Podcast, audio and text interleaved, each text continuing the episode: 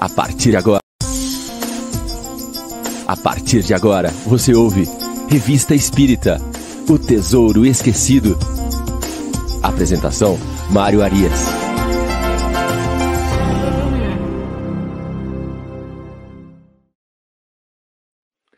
Olá, amigo ouvinte da Rádio Idefran. Muito bom dia. Estamos de volta com o programa Revista Espírita O Tesouro Esquecido. Hoje, dia 24 de abril de 2021, sabadão, ensolarado, não tem uma nuvem no céu, clima está ameno, já está chegando aquele ventinho de inverno. Muito bom dia para estudar Kardec. E hoje nós temos uma agenda cheia. Agora nós vamos começar com Revista Espírita O Tesouro Esquecido, nosso programa de sábado das 9 horas da manhã. Logo na sequência, nós teremos o livro dos Espíritos em destaque e depois, às 11 horas, o Evangelho no ar. E hoje é o dia cheio, nós temos aí às 8 horas da noite a continuação da 70 semana do livro Espírita, em comemoração aos 40 anos do Idefran. Hoje nós vamos receber às 8 horas da noite Orson Peter Carrara, que vai falar conosco sobre o tema A Seara e os Ceareiros. Então, um dia bonito, estamos todo mundo preparado aqui e vamos até lá pelas nove da noite, né, estudando a doutrina espírita, preparando o nosso espírito aí para alçar voos mais altos. Hoje nós estamos aqui com o nosso programa de número 57. Nós vamos co continuar a nossa análise do mês de fevereiro de 1859. Uh, já estamos aqui com o pessoal chegando, o pessoal vai se acomodando aí nas suas cadeiras que hoje o dia é longo. Olha lá, tá a Miriam Farias conosco, a Renata, a Fátima Santos, lá de Piracicaba, a Ana Célia Rossi e também a Elô Pinheiro, que está sempre conosco aqui. Muito bom dia para vocês. A Grace Ates, a Gabriela Lopes, o Leonardo Gonçalves também está sempre conosco aqui. Sol Mares, Leandra Alves. Muito bom, vamos chegando aí, vamos nos acomodando e vamos começar a navegar pela revista Espírita nós vamos navegando aqui, tendo como farol nada mais, nada menos do que Allan Kardec. Muito bem. Na semana passada, nós terminamos o nosso programa falando sobre um artigo é, cujo título ela era A Gêneris. Kardec, naquele momento, vai nos explicar é, o que são esses, esses agêneres, uma palavra criada por eles na Sociedade Espírita de Paris, para, uh, de, para definir as aparições tangíveis de espíritos, de desencarnados. Então, ele vai mostrar para nós a possibilidade de um espírito desencarnado se materializar é, de tal forma que você possa confundir aquele espírito como um outro ser humano. E daí vem a palavra agênere, né? O A de sem e gênere sem gênese. Então, aquele que não foi criado, aquele que não tem um corpo físico, é apenas uma aparição momentânea. Kardec, naquele artigo, ele vai nos dizer que este tipo de espírito, é, de, esse tipo de fenômeno, ele é um fenômeno acidental e é um fenômeno que tem normalmente um tempo curto de duração. E a gente pode imaginar a complexidade que é para que um espírito possa é, tornar o seu perispírito tangível a tal ponto de nós podemos tocá-lo, de nós podemos conviver com ele por alguns minutos e confundi-lo com um ser humano normal. Então, um artigo bem interessante que nós estudamos semana passada. Aqueles que não viram, o programa está disponível lá no canal do YouTube do Idefran, também no Spotify, assim como todos os outros 56 programas. No artigo de hoje, ele se chama Meu Amigo Herman. Uh, esse artigo ele continua um pouco no tema dos agêneres, das aparições.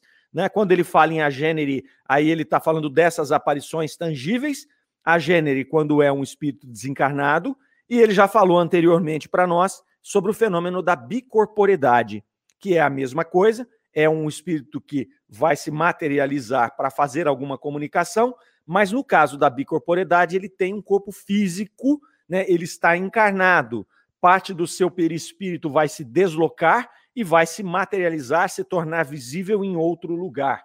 Então, Kardec faz uma relação entre esses dois fenômenos, esses dois eventos, e o artigo que ele vai trazer aqui para nós, uh, com o título Meu Amigo Herman.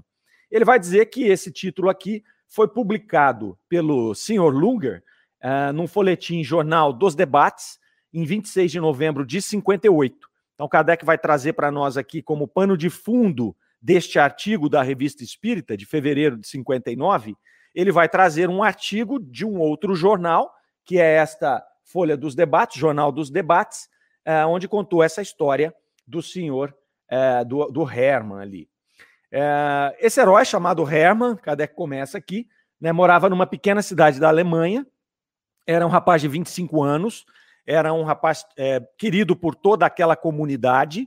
Uh, ele era muito inteligente, ele falava várias línguas, ele era muito bondoso, ele tinha uma situação financeira abastada, então era um rapaz que todo mundo admirava e todo mundo imaginava que ele tinha todas as razões para ser uma pessoa feliz.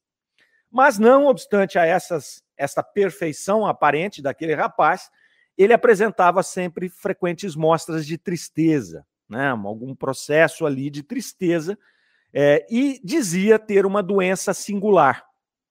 Acontecia com ele que sempre, quando o sol se punha, ele entrava numa letargia profunda e ele dormia. Ele simplesmente meio que desmaiava. Então era um indivíduo que vivia só durante o dia. Quando começava o sol se pôr, ele é, entrava neste processo estranho de letargia, que não é comum, né? E meio que desligava ali o seu corpo físico. Era uma letargia incontrolável, ele vai dizer.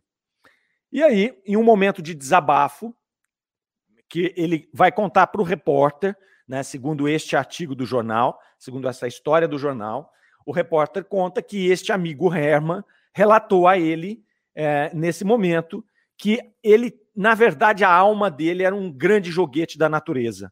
Né, que nesse momento em que o sol se punha e ele entrava nessas prostrações, ele, na verdade, vivia uma outra vida. Então ele dizia: quando aqui Herman vai dormir, em Melbourne, na, na Austrália, ele vai habitar um outro corpo. Então, ele relata ali que a alma dele sucessivamente habitava, animava dois corpos ao mesmo tempo. É uma história extremamente interessante, né? É, história incrível, né? Vamos dizer assim.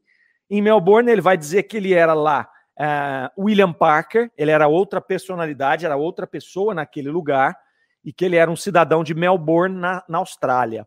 Melbourne está a oito horas de fuso horário da Alemanha. Então, naturalmente, quando está chegando a noite aqui, já está quase amanhecendo por lá. Então, ele ficava, né, segundo o relato dele, nesses dois corpos. Habitava um, um corpo na Alemanha e um corpo na Austrália.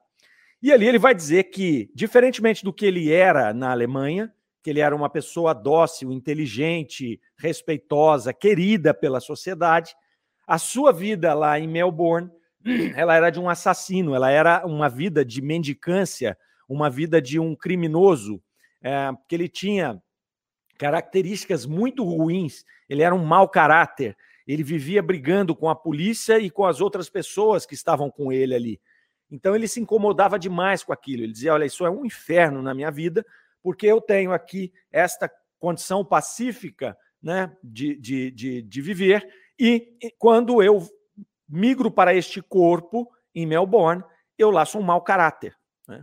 E aí ele continua o relato falando para esse amigo, para o repórter, que ele havia cometido um crime e que é, ele achava até que era uma vantagem, porque logo acabaria esse sofrimento ele havia cometido um crime e que a polícia o havia pego. Ele tinha assassinado covardemente uma pessoa em Melbourne, na, na Austrália, e a polícia teria pego o William Parker e que ele iria ser executado.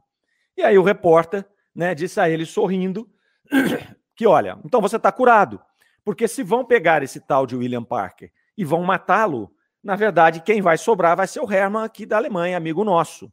E aí ele disse: não, existe uma união fatal entre os nossos corpos.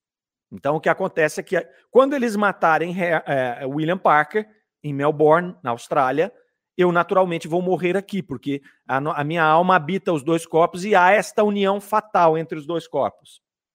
Pois bem, uh, relata o, o jornal que executaram o William Parker e que no dia seguinte o Herman é encontrado morto na sua casa.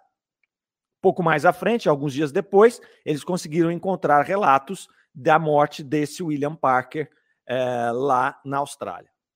Ok, termina assim essa história. Né? Kardec sintetizou a história aqui na Revista Espírita e aí ele vai fazer alguns comentários. Né? Ele vai dizer que toda essa história é contada pelo repórter com sangue frio e seriedade, né? como se fosse verdadeira. Mas aí ele vai dizer que, assim, à primeira vista, isso Kardec falando, à primeira vista, essa história parece ser verdadeira.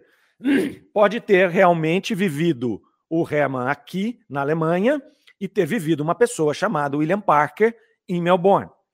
Aí Kardec vai dizer: olha, não obstante nós temos as nossas convicções aqui, os nossos pensamentos, nós vamos evocar uh, espíritos na Sociedade Espírita de Paris e indagar a respeito deste caso, porque é um caso muito atípico, é um caso muito estranho. E aí o que ele faz? Ele evoca esses espíritos e vai perguntar para eles.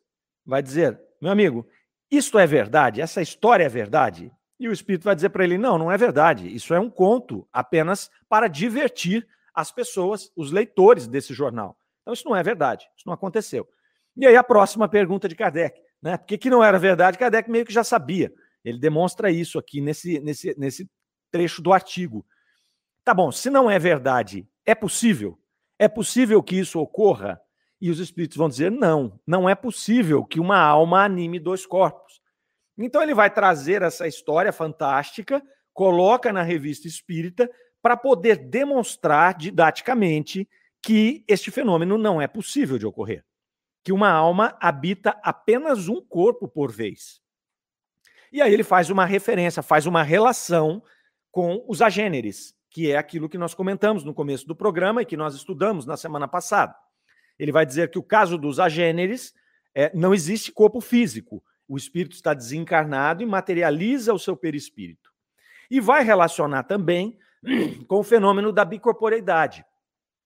E aí ele menciona um caso que está lá na revista de dezembro de 1858, que nesses programas para trás aí nós comentamos sobre ele, que foi a história de Bolonha. Ele, naquele, naquela oportunidade, ele contou a respeito de um rapaz que morava em Bolonha, e esse rapaz, ele era um médium sonambúlico e em determinado momento ele combinou com o pai que ele faria uma viagem a Londres em espírito e que ele conversaria com alguns amigos que estavam em Londres. Então, para aqueles que não acompanharam o nosso programa ou para relembrar essa história, esse rapaz, ele dormiu, o pai ficou ali acompanhando ele, ele se desdobrou em espírito, ele se materializou em Londres e ele tomou café e ficou por meia hora com esses amigos. Depois ele volta para casa e uma semana depois chega uma carta. E é interessante que nesse relato Kardec conta que quando chegou a carta, ele diz para o pai dele: vai chegar uma carta aqui agora, e o conteúdo dela é esse, esse, esse. Ele não tinha visto a carta ainda, né? Ele faz isso com essa capacidade de médium sonambúlico. Chega a carta, o pai abre e são os amigos falando, né, inclusive criticando este amigo que ficou só meia hora com eles. Olha, como que você vem a Londres, fica só meia hora conosco e desaparece? E aí Kardec vai detalhar nesse artigo que este é o fenômeno de bicorporeidade, porque existe um corpo físico, ele está vivo e ele se desdobra com parte do seu perispírito e lá ele se torna tangível e ele se comunica com aqueles amigos no caso. Ele vai citar também fazendo uma referência a Santo Antônio de Pádua, que é um exemplo bastante conhecido é, desse fenômeno de bicorporidade. Santo Antônio de Pádua estava lá, se não me falha a memória, rezando uma missa, e o pai dele ia ser enforcado em outra localidade, e ele se desdobra, se materializa naquela localidade, e ali ele advoga pelo pai e salva o pai da forca. Uh, Kardec, então, dá sequência aqui no artigo, dizendo que essas manifestações elas são fortuitas e acidentais e que jamais elas têm caráter de permanência. E por isso que esta história do Herman, que foi relatada no jornal, é apenas uma história de ficção. Então Kardec tinha ali uma pretensão de apresentar esta hipótese que foi relatada no jornal e de esclarecê-la. É muito bacana isso, porque Kardec já havia colocado na revista espírita essas duas possibilidades, a da bicorporeidade e dos agêneres. Então, quando surge uma terceira hipótese, ele toma o cuidado de não deixar que essa terceira hipótese seja infiltrada nos conceitos da doutrina espírita, porque ela era algo impossível de acontecer. Então, ele faz questão de trazer isto para a revista, para deixar claro o que era possível, o que não era possível e quais as regras, as formas dessas possibilidades de comunicação. E ele avança ainda, porque Kardec é extremamente cuidadoso com essas coisas, e ele vai dizer que uh, a razão mais grave do porquê isso não acontece, porque essa história não pode ser verdadeira, não é só o fato de que uma alma não pode habitar dois corpos ao mesmo tempo. Este é um fato, não acontece isso. Mas o mais grave é que neste relato, esta alma que habitava os dois corpos, ela se apresentava com caracteres muito diferentes. Então o Hermann, que é o nosso herói da história, ele era um bom moço na Alemanha. É, ele era amado por todos, ele auxiliava as pessoas, ele era inteligente, ele era estudioso, enfim, ele tinha uma série de qualidades. Quando ele vai para Melbourne, ele era um bandido, ele era um mau caráter. Então, Kardec vai dizer que esses caracteres, essa diferença de caracteres, não seria possível para uma mesma alma. Porque, ainda que fosse possível que uma alma se deslocasse e habitasse um outro corpo, ela continuaria tendo os caracteres daquela alma.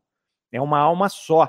Então, a nossa alma, o que nós construímos aqui até agora, né, aquilo que me define, as minhas boas ou más inclinações, se transportadas, né, seja num fenômeno de bicorporidade ou em qualquer outra situação, eu vou carregar comigo isso. Então, hoje, eu não sou um mau caráter, um bandido, eu não tenho essas características muito pronunciadas.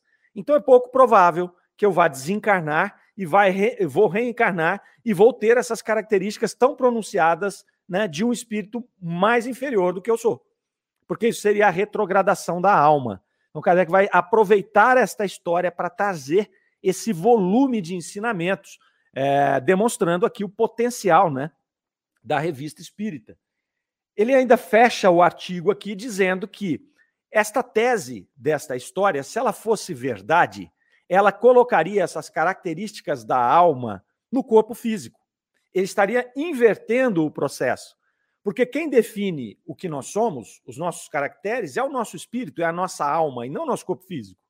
Eu não tenho a genética de um mau caráter, não é? Eu tenho o espírito que é um mau caráter e que por um acaso ele encarna em um corpo físico e esse corpo físico, esse indivíduo é um mau caráter. Com essa tese inverteria-se o fato. Hermann era um bom caráter na Alemanha e quando ele migra para o outro corpo, ele torna-se um mau caráter. Então, o Kardec já coloca aqui que isso não é possível, porque isso transformaria o ser humano em uma máquina, à mercê do seu corpo físico, à mercê da sua genética. Então, é muito profundo. Ele traz uma história, ele desmistifica essa, desmistifica essa história e ele traz esses ensinamentos muito profundos. Né? Este é o primeiro artigo que nós verificamos hoje aqui uh, no nosso programa. Vamos dar uma passadinha aqui, vamos ver o que está falando aqui a nossa turma, os nossos internautas que acompanham conosco aqui. Vamos lá, ó, vamos ver quem que chegou aqui, né? Solmares nós já comentamos, a Leandra Alves, a Maria Graças, a Alete Ubiali está aqui com a gente, toda semana também está aqui. Obrigado, Alete, pela sua companhia.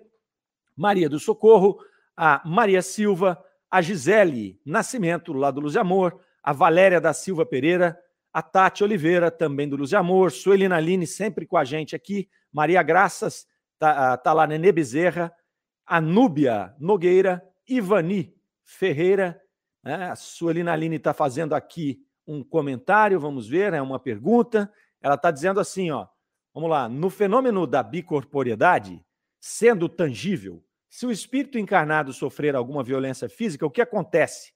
Bicorporiedade acontecia ou acontece somente com espíritos encarnados?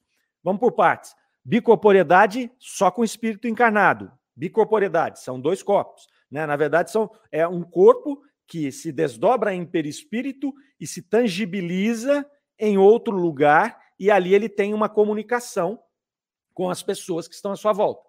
Nós falamos desse fenômeno também lá quando nós falávamos do duende de Bayonne, que é alguns programas atrás, que aconteceu isso do espírito que estava se comunicando com a irmã.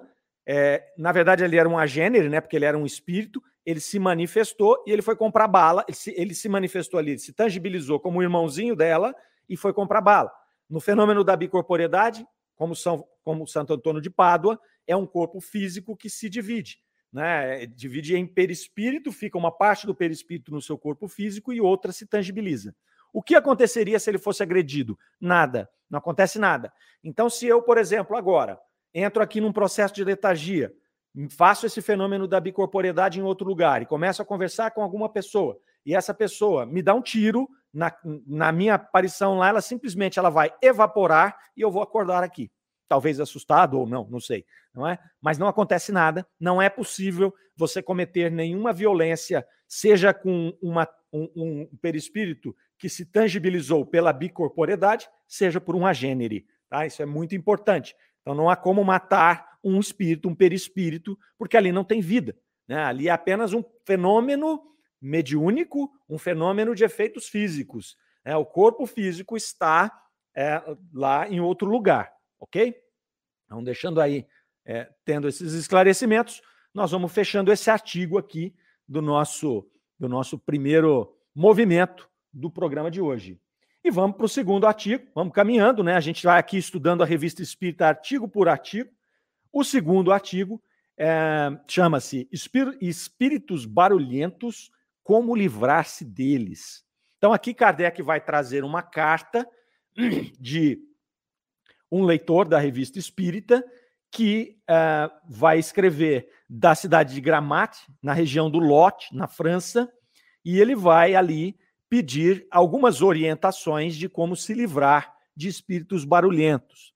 E aqui Kardec vai aproveitar esse artigo, é interessante a gente vir acompanhando a revista e entendendo como Kardec funcionava, né? um gênio, um homem muito, muito à frente do seu tempo, como diria nosso amigo Adolfo de Mendonça, Kardec não é um homem à frente do seu tempo, ele era um homem à frente do nosso tempo. Kardec estava muito à frente, não é?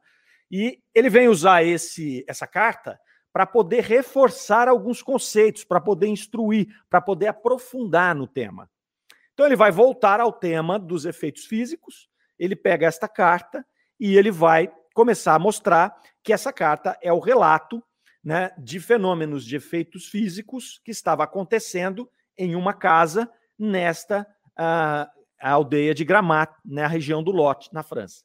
Então, eles comentam ali nessa carta que existe uma casa e que nessa casa tem acontecido fenômenos muito estranhos, é, e são fenômenos ali como batidas, arranhões, portas que se abrem sozinhas, objetos que se deslocam.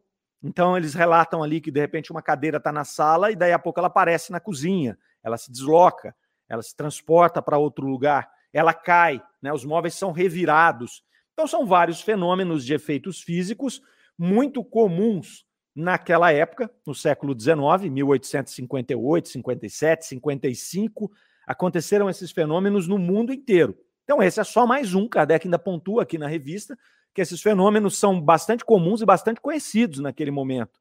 Ele já estava ali em 59, fazia é, Kardec começou a trabalhar mais firmemente com a doutrina espírita em 1855. 57 ele lança o livro dos Espíritos, estávamos já em 59, portanto, dois anos depois do livro dos Espíritos. Na verdade, nesse momento aqui, é, já estava até, os fenômenos físicos já estavam até diminuindo de intensidade.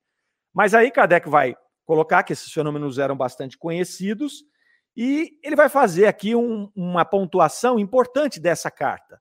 Porque a carta menciona o seguinte: que, é, que a casa que estava acontecendo esses fenômenos, era uma, uma, casa específica nessa região que nós já citamos, é, não era uma casa sombria, não era uma casa velha, né, aquela típica casa mal assombrada. Quando a gente para e pensa né, nos fenômenos físicos acontecendo assim, nós já pensamos em assombração, né? E já pensamos numa casa mal assombrada, numa mansão, né, numa coisa assim lúgubre, uma coisa é, sombria. E ele vai dizer que não, que a casa era uma casa moderna, era uma casa alegre. E, inclusive, ele faz aqui uma pontuação a respeito dos proprietários. Que os proprietários dessa casa eram pessoas alegres, eram pessoas tranquilas, pessoas de bem, eram boas pessoas. Então, quer dizer, você já dá uma desconectada aqui daqueles preconceitos que a gente tem de dizer que todo lugar que tem uma casa que, que tem efeitos físicos é um lugar né, mal assombrado, né, um lugar ali de mau agouro, e já vão mostrar aqui que não é isso aqui. Aí Kardec vai colocar ali a respeito desses fenômenos físicos, dizendo que são fenômenos conhecidos já, não são raros, naquele momento eles não eram raros, hoje são raros, tá? É, os fenômenos físicos vieram com um propósito específico de trazer, né, de despertar a humanidade para a, a questão espiritual, o plano espiritual. Então, naquela época, eles eram super comuns, hoje eles são raros. É, é difícil a gente imaginar que, ah, que nós vamos ficar vendo fenômenos de efeitos físicos agora aqui. Ele vai dizer ali que esses fenômenos só se diferem pela intensidade né, e pela tenacidade. Então, é, muitos são mais leves, outros são muito mais pronunciados, e alguns são rápidos, eles acontecem e logo param, e outros são mais tenazes, eles vão ficar ali insistindo naquele fenômeno ali.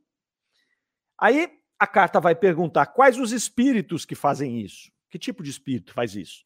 Então, Kardec vai reforçar, já tinha dito isso anteriormente, ele vai reforçar que os efeitos de fenômenos, é, os fenômenos de efeitos físicos, eles normalmente são produzidos por espíritos inferiores, até por conta da sua materialidade, né? E que os espíritos superiores, né, por mais imateriais e também porque os espíritos superiores não se divertem com esse tipo de brincadeira. Isso é uma coisa típica de espíritos inferiores.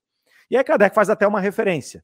É, ele vai dizer assim: entre nós acontece o mesmo. Né? Nós não vemos aí homens sérios que vão é, ficar envolvidos com esse tipo de brincadeira. Normalmente, isso é coisa daquelas pessoas mais simplórias, né? simplórias em, em espírito, que ficam ali gostando de dessas brincadeiras de enganar as pessoas, né? de pregar peças, de amedrontar, essas coisas todas.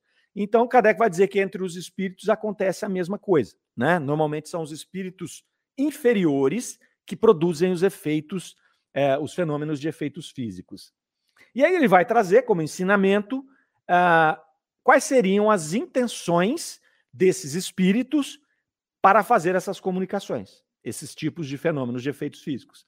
E ele aponta quatro intenções, né, para que a gente possa compreender o porquê é, esses fenômenos ocorriam e por que a espiritualidade permitia que eles ocorressem. Uma vez que na semana passada também verificamos que existe um grau de hierarquia entre os espíritos e que um espírito inferior, quando ele quer influenciar, quando ele quer fazer algum fenômeno, muitas vezes ele tem que pedir o consentimento de alguém que está hierarquicamente superior a ele. Então, por que que a espiritualidade naquele momento, no século XIX, permitiu esta grande invasão de espíritos inferiores produzindo esses fenômenos. Então, Kardec vai dizer das intenções desses espíritos.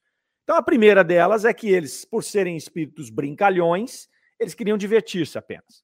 Eles estavam aqui se divertindo com essas coisas. Então, eles achavam engraçado derrubar uma cadeira e as pessoas se assustarem. Né? Eles achavam é, é, é um modo de chamar atenção ali para isso. Uma outra intenção que Kardec aponta aqui esses já para espíritos que não são brincalhões, mas para espíritos mais ainda é, é, rudes, ele coloca como vingança. Então ele diz: olha, eles acharam aí uma forma de se vingar das pessoas que eles tinham algum problema no mundo espiritual, no plano espiritual. Então, essa é a segunda intenção, que seria a vingança. A terceira seria uma advertência útil ou um contato para provar a sua existência. Então acontece em alguns casos dos fenômenos físicos começarem e ali ter por trás daquele fenômeno alguma advertência para a pessoa que está recebendo o fenômeno. Então tinha isso também. Então às vezes a pessoa ia investigar quem é que estava por trás daquele fenômeno e o que ele queria, e às vezes ele queria dar algum recado para alguma pessoa que estava ali encarnada. Então, para que ela mudasse algum tipo de conduta, para que ela auxiliasse alguma outra pessoa. Então, tinha essa intenção também e Kardec coloca isso, não é da cabeça dele. Kardec não colocava as coisas da cabeça dele. Kardec colocava essas pontuações que eram fruto de um longo período de exame. Então, Kardec vinha examinando os fenômenos, vinha interrogando esses espíritos, ele vinha fazendo uma compilação de todas essas histórias para poder tirar essas conclusões. Então, ele não tirava essas conclusões assim, eu acho que é assim. Não. Ele estudou milhares e milhares de fenômenos iguais e aí ele vai separando essas intenções. Grande parte dos casos é para se divertir, grande parte dos casos é para se vingar, grande parte dos casos é para alertar as pessoas que estão naquela casa de alguma coisa que elas gostariam. Tem também o quarto item ali, que é para pedir prece ou para reparar alguma má, má ação que o espírito tinha feito. Então acontece que muitas vezes o espírito desencarnou, está no processo de perturbação, ele precisa de prece, porque essas preces alimentam esse espírito, encorajam esse espírito, ela tem esse poder, a prece tem esse poder né, muito grande. Então, muitas vezes, os espíritos usavam os fenômenos de efeitos físicos para chamar a atenção, e ao chamar a atenção, pediam prece. Diziam: Olha, orem por mim. Eu preciso que orem por mim. Então, tem todas essas intenções aí por trás. E também tem né, a, a, um, um, outro, um outro motivo, que é uma organização do plano mais alto, de permitir que esses espíritos, com todas essas intenções, promovam esses fenômenos para que as pessoas se despertassem para o mundo espiritual e para que pudessem, então, é, Kardec codificar a doutrina espírita, como ele está fazendo, e nesse momento, né, em 1859, e para que as pessoas pudessem estar abertas a essas ideias que eram trazidas por Allan Kardec, é, ideias tão novas e tão inovadoras. Imagine só, no século XIX, quando as pessoas estavam rompendo os laços com a Idade Média, né, com os dogmas religiosos, vem a baila de novo, estava ali na, na, no processo do iluminismo, onde eles queriam explicações naturais sobre todos os fenômenos e eles achavam que era possível né, através de pesquisas de laboratório, você explicar todos os fenômenos. Então, volta Allan Kardec trazendo a doutrina espírita, e eles tinham um certo receio de que isso fosse, né, na verdade, uma reapresentação, uma nova roupagem dos dogmas e dos mistérios da Idade Média. Então havia uma resistência muito grande. Por isso que a espiritualidade superior permitiu que esses espíritos inferiores fizessem essa enxurrada de fenômenos aqui é, dentro do, do século XIX ali, que se espalharam pelo mundo inteiro. Vamos aqui dar uma pausa para ver aqui os nossos amigos, o que estão colocando aqui para nós. Olha lá, Roberto Lemos, bom dia, ouvindo de Parnamirim, no Rio Grande do Norte. Legal, legal. É o Brasil inteiro está ouvindo a rádio Idefran e vendo os nossos programas aqui. A Ivani Ferreira coloca ali, ó, eu estou sozinha há 20 anos. Tenho vontade de arrumar um companheiro, mas tenho medo de que possa vir a me acontecer. O que devo fazer? Olha, Ivani, a gente não tem condição de dar esse tipo de conselho para você, não é? é? Como Kardec sempre fala, a prece é um excelente conselheiro. Né? Então, o que a gente pode falar para você é que entre em oração, né? peça a, ao seu espírito protetor, o seu anjo guardião, que a, acompanhe nessa decisão, tá certo? Desejamos a você felicidade.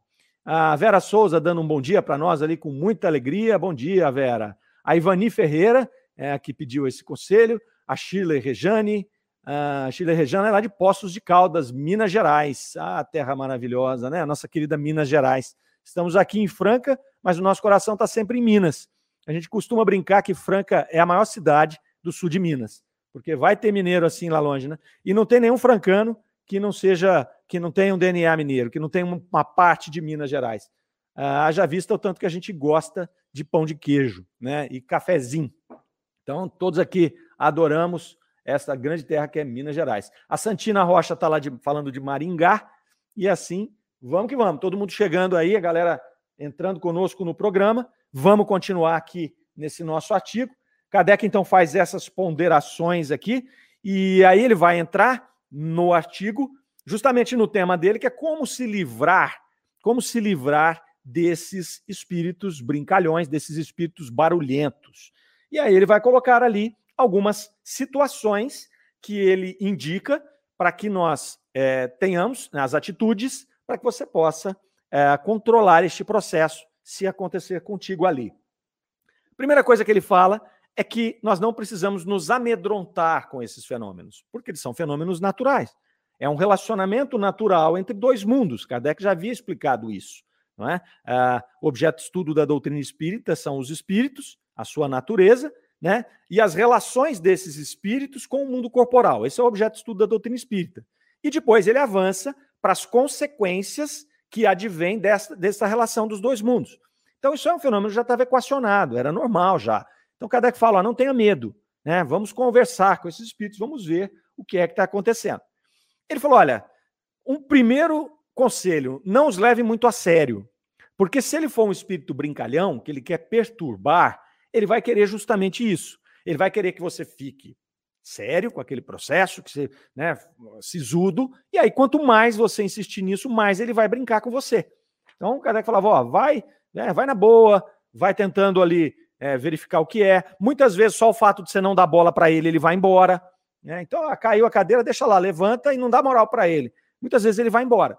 Se insistir no fenômeno, aí você precisa tomar alguma atitude um pouco diferente. E aí, qual seria esta primeira atitude que ele coloca? Conhecer o fenômeno. Vai lá e vê quem é que está se manifestando, né? E o que ele quer. Então, aí ele sugere que esse espírito fosse, seja evocado. Como que eu vou evocar um espírito? Eu vou evocar um espírito através de um médium. Então ele fala: busque um médium, né? Tinha muitos naquela época, como tem hoje, né? No Brasil, principalmente, nós temos um centro espírita em cada esquina. Então busque um médium e evoque esse espírito para saber quem é, para saber do que se trata, para saber o que ele quer. E aí ele ainda faz uma ressalva que se não tiver médium nenhum, faça você mesmo, né? Entre em oração, evoque esse espírito e veja o que acontece. Né? Muitas vezes a gente via nesses fenômenos de efeitos físicos que a pessoa conversava com o espírito, com o fenômeno, e o fenômeno mesmo respondia. Então, assim, olha, fazia uma pergunta, bata uma vez, se for sim, bata duas, se for não. E o espírito fazia esse, tinha esse comportamento. Então, por mais demorado que fosse, dava para você estabelecer um contato com esse espírito. E aí, ok, Kardec vai falar, então evoque esse espírito de alguma maneira e converse com ele. Veja o que ele quer, né? Vai ver essas, essas recomendações ali. Uma coisa que ele não não aconselha em hipótese nenhuma é fazer um exorcismo. Por quê? Porque o exorcismo, ele é um ritual. E essas fórmulas sérias do exorcismo, elas tendem a irritar ou a aumentar o fenômeno, irritam o espírito, se é que o espírito tem irritabilidade, né? Mas ele fica, na verdade, aumentam os fenômenos. Porque os espíritos, primeiro, eles acham ridículo essas fórmulas. E segundo, que eles os fenômenos tendem a aumentar porque aquilo é algo só externo. E não é o externo que vai se conectar com esse espírito, é a intenção. Quando ele fala da prece, não é você só abrir um livro e ler uma prece. Se eu só estou tá tendo um fenômeno aqui espiritual na minha casa, eu vou abrir o evangelho e vou ler o evangelho. Isso não quer dizer absolutamente nada se eu não estiver emitindo né, no meu corpo físico as vibrações, os fluidos é, é, similares àquilo que eu estou lendo. Então, se eu ler uma passagem do Evangelho só por ler, vai ser muito raro o Espírito se tocar só pela minha leitura. Agora, se eu ler aquilo com o coração, se eu emanar de mim essas vibrações positivas geradas por aquela leitura edificante, eu posso ter mais possibilidade de tocar esse espírito. O Kardec vai deixar muito claro: evitem as fórmulas prontas, não é? E use, na verdade, a prece, que é sempre, a prece é sempre muito bem-vinda para qualquer tipo de espírito. Porque se eu estou com um fenômeno desse aqui, eu faço uma prece de coração, eu já vou atingir aquele que quer prece, então eu já, já cumpri o papel. Eu vou atingir vibratório, fluidicamente, aquele que está querendo vingança, inclusive, principalmente se eu fizer uma prece em favor daquele espírito, não é? Então eu posso fazer uma prece é, pedindo a Deus que ampare aquele espírito, e pedindo a Ele que me perdoe se nós tivemos algum problema no passado. Então veja que mudança vibracional que eu proporciono. Então eu já resolvi dois tipos de espírito, o que quer prece e o que quer vingança. E o brincalhão, vendo também essa mudança na atmosfera, ele fatalmente vai ser afastado. O Kardec coloca, via de regra, a prece sempre é um excelente caminho para que a gente possa é, lidar com esse tipo de espírito não é? Vamos ver o que a turma está falando aqui, ó. Ah, lá, Santina Rocha, é lá de Maringá, no Paraná. Paraná está bastante com a gente aqui. Paraná, terra do IDEAC, do Instituto de Divulgação Espírita Allan Kardec. É lá que está o nosso grande amigo Cosme Massi e a Lilian Ramos. Um grande abraço para eles, um grande abraço para todo mundo do IDEAC. Né? No Paraná tem muita gente que acompanha Kardec, que acompanha aí o trabalho do Cosme Massi, que é maravilhoso. Uh, nós temos aqui a Grace Artes falando para nós ali, ó. No início dos meus estudos, confusa. Vamos colocar ela aqui, olha lá. Ó. No início dos meus estudos, confusa quanto à doutrina, pedi o fenômeno das batidas, caso a vida após a morte fosse real, e recebi a graça. Observei a batida e segui confiante e grata.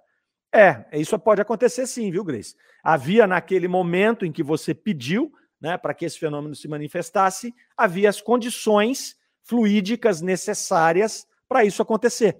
É isso nós precisamos de um médium de efeito físico disponível, não necessariamente na casa, eu posso ter um vizinho que seja um médium de efeitos físicos, e, e eu tenho que ter a condição né, fluídica no ambiente para que isso aconteça. É raro, mas pode acontecer, como você mesmo está nos relatando aqui. Vamos ver o que a Elo Ribeiro vai nos dizer aqui. Olha lá, esses fenômenos do sobrenatural acontecem no caso de uma residência por conta de alguém da família ter mediunidade aberta, porém não trabalhada, isto acaba atraindo vários espíritos? Então, é, é uma coisa interessante, porque ele acontece a partir de uma mediunidade, né? Nós sabemos que todo efeito mediúnico precisa de um médium. Então, se eu tenho um, um fenômeno de efeito físico, eu tenho um médium de efeito físico por trás disso. Se ela está trabalhada ou não, é interessante esse seu ponto de vista, porque quando é trabalhada a mediunidade, você canaliza essa mediunidade para o trabalho e você controla esse fenômeno. Quando você não trabalha, você acaba virando um joguete desses espíritos. Né? Sobretudo se você não está muito conectado com espiritualidade superior, com seu anjo guardião, você vai ficar um pouco à mercê desse tipo de espíritos. Então é muito importante as pessoas que tenham essa mediunidade, seja essa, seja qualquer outra, que elas compreendam o fenômeno, que elas estudem a doutrina espírita e, se possível, que trabalhem na seara mediúnica. Eu tenho um amigo de Piracicaba que há muitos anos eu o conheci a trabalho, ele veio na minha casa e a partir do momento em que a gente foi ficando uh, com maior liberdade, com maior intimidade, ele me relatou que ele uh, que aconteciam fenômenos físicos na casa dele, né? Televisão acendia sozinho, luzes acendiam e apagavam, janelas batiam, coisas que estão explicadas aqui, né? É, e que ele começou a ver espíritos, então ele via muitos espíritos suicidas que se apareciam, apareciam para ele deformados e tudo, e ele era católico, né? Então ele não é, conhecia esses fenômenos. Ele sabia que existia doutrina espírita, tudo, mas ele não, não tinha nenhuma ideia da, de, de como esse processo se dava. E aí é, eu emprestei alguns livros para ele, né? Dei uma orientada de como, que você, como você vai estudar isso. Ele começou a estudar, ele começou a participar de um centro espírita e aquele fenômeno foi sendo controlado, exatamente do jeito que você colocou aí. Né? E é interessante porque ele iria se casar. E aí eu falei, meu amigo, você já conversou com a sua noiva a respeito disso que acontece? E ele falou: não, não conversei, não tive coragem, porque ela é muito católica e ela vai achar que eu tô ficando louco, que eu tô com demônio no corpo, é capaz até dela nem casar comigo. Eu falei, rapaz, a hora que você está arrumando. Porque já pensou ser casado? Você vai, na primeira noite de lua de mel, sai um copo voando aí no meio do seu quarto? Como é que você vai explicar isso aí para ela? E que você já sabia, né? E aí nós rimos daquela situação. E depois eu não sei se ele, se ele explicou para ela ou não. Eu sei que o casamento dele durou muito pouco. Então eu não sei se foi porque a cama saía voando, mas eu sei que durou muito pouco e ele se separou da esposa, né? Mas é, um dia viajando com o irmão dele, é, eu, eu, saí de Piracicaba para São Paulo e levei o irmão dele, que trabalhava com ele. E aí, conversando com ele, ele chamava-se Alisson, esse irmão, ele falou para mim, Márcio, você não tem noção do que está acontecendo na minha casa. É barulho à noite, vai chegando à noite, a gente já vai ficando preocupado, porque sai do quarto dele barulhos, coisas assim, bizarras, né? É, gritos, ruídos, batidas de porta. Então, ele confirmava o que acontecia com o irmão.